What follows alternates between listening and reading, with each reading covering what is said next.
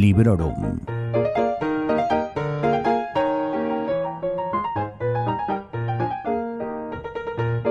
Hola a todos y a todas. Esto es Librorum, yo soy Vanessa y os doy la bienvenida a un nuevo episodio del podcast en el que os voy a contar mis impresiones sobre la novela de Joe Walton, La ciudad justa. Y lo haré, como siempre, sin spoilers.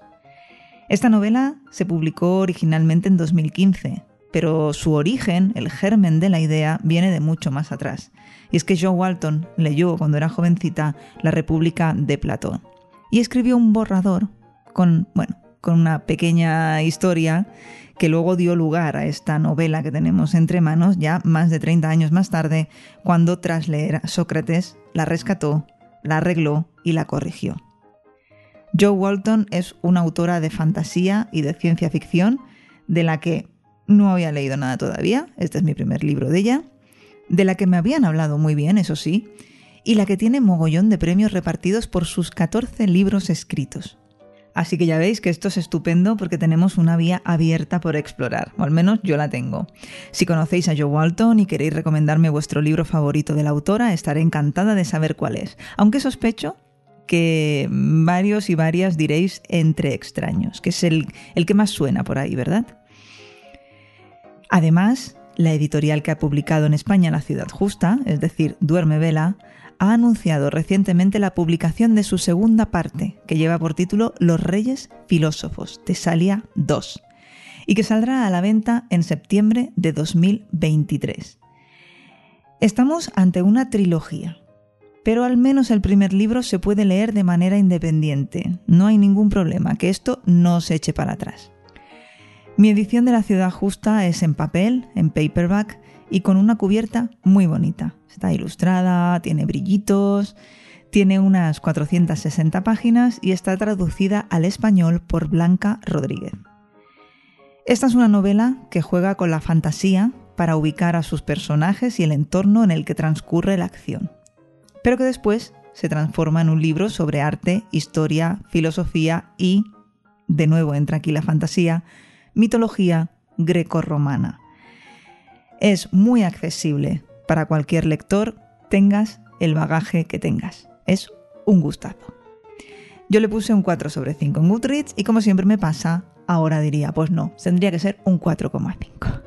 Pero ¿qué más da? Lo dejamos en que me gustó mucho y ahora os voy a contar por qué y os voy a contar más cositas siempre y cuando los spoilers me lo permitan.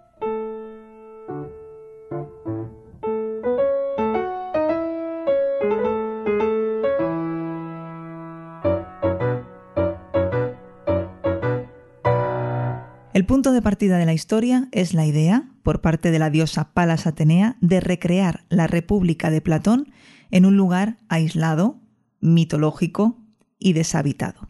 La isla abovedada de Calisté, más conocida como Atlantis o, efectivamente, la Atlántida.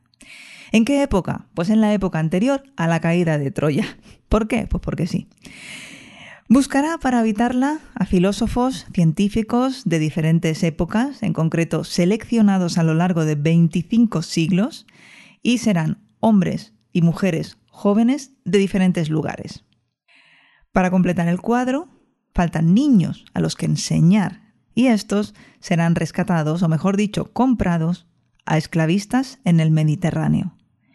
Todos los niños y niñas han de tener unos 10, 11 años y serán repartidos en secciones y casas, al estilo Harry Potter. Pero nada que ver en realidad. Y lo que le pone para mí la guinda al pastel es el dios Apolo, el hermano de Atenea, que con el sobrenombre de Piteas se infiltrará en la ciudad justa de una manera bastante más radical de lo que lo hace su hermano. Pero eso ya lo veréis cuando leáis esta novela. Esta creación, este experimento, no puede durar. Los reclutados por Atenea, que ya veréis a lo largo de la historia se va cambiando el nombre, son mortales y nada mortal puede durar. Como mucho, podrían dejar leyendas que den frutos en épocas posteriores.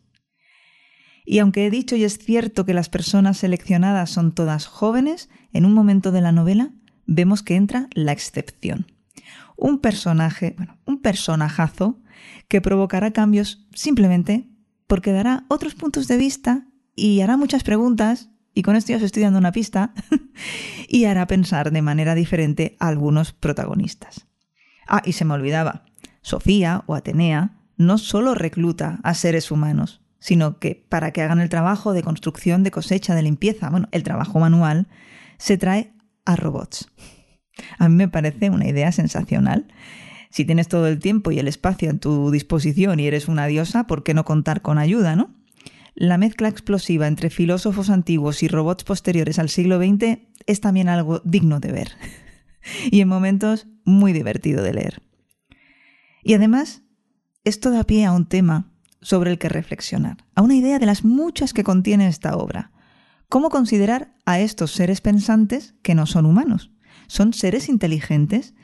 ¿Se les tendría que considerar como individuos? Y es que si una cosa se ha de destacar es que estamos ante una novela de ideas. 20.000 millones de ideas por página. Trata asuntos filosóficos, éticos, morales, todo al por mayor. Lo que Platón tenía en mente y lo que Sócrates opinaba al respecto, pues vamos a ver qué tal encaja llevado a la práctica. Y esto suscita muchísimas preguntas y muchísimo debate.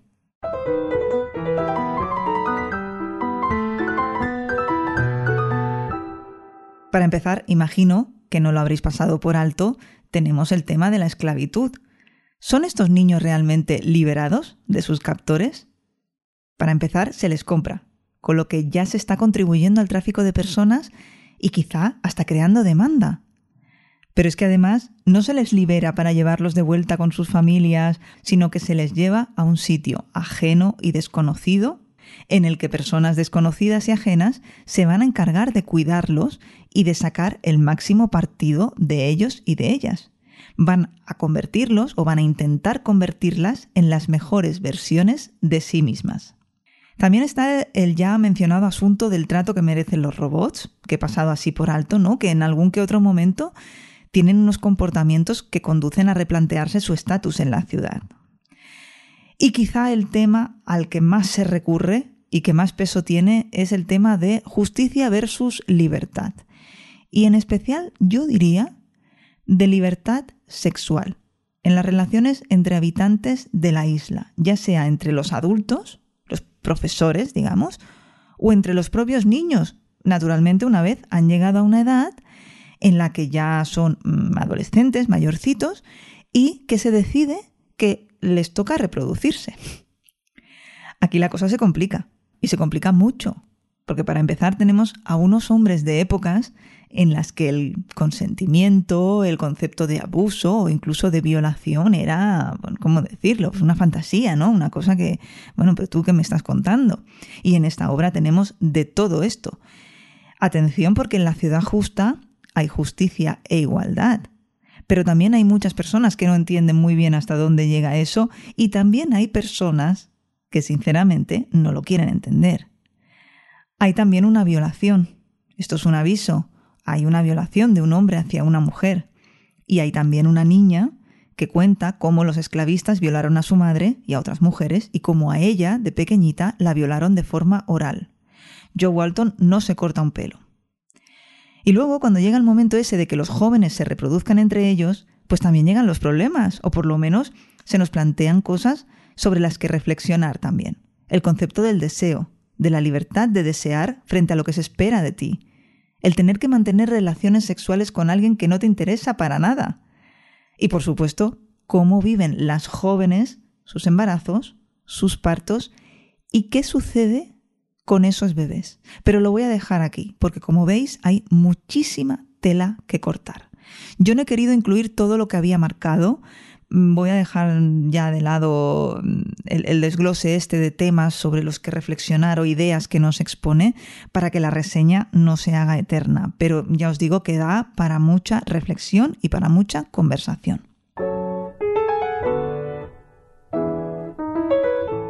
En cuanto a cuestiones de forma, la historia está contada desde los puntos de vista de tres personajes principales. Apolo, el dios Apolo, Simea, que es una de las niñas, y Maya, que es una de las adultas a la que concretamente Atenea capta en la Inglaterra victoriana.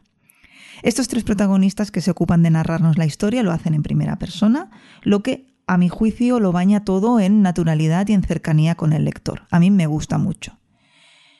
Todos los personajes, cuando llegan a la isla, son renombrados. Se les cambia el nombre, se les despoja de la vestimenta de su época y pasan a vestirse, a entrenar, a comer, a lavarse y en general a vivir más o menos, más o menos, como si estuviesen en esa época anterior a la caída de Troya, alrededor del siglo XII a.C. Eso sí, con robots, con agua corriente y con alguna que otra comodidad más típica mm, quizá de nuestra época. Que una es diosa griega, pero tonta no. El estilo en el que está narrado la novela es muy directo y muy dinámico. Los diálogos están más presentes que las descripciones, los capítulos son breves y los puntos de vista que se alternan hace que se lea mucho más rápido. Mm, para mí hay un pequeño bache en el ritmo, allá por la mitad del libro, ahora no recuerdo siquiera, mm, pero sí que recuerdo que se supera en un plis plas.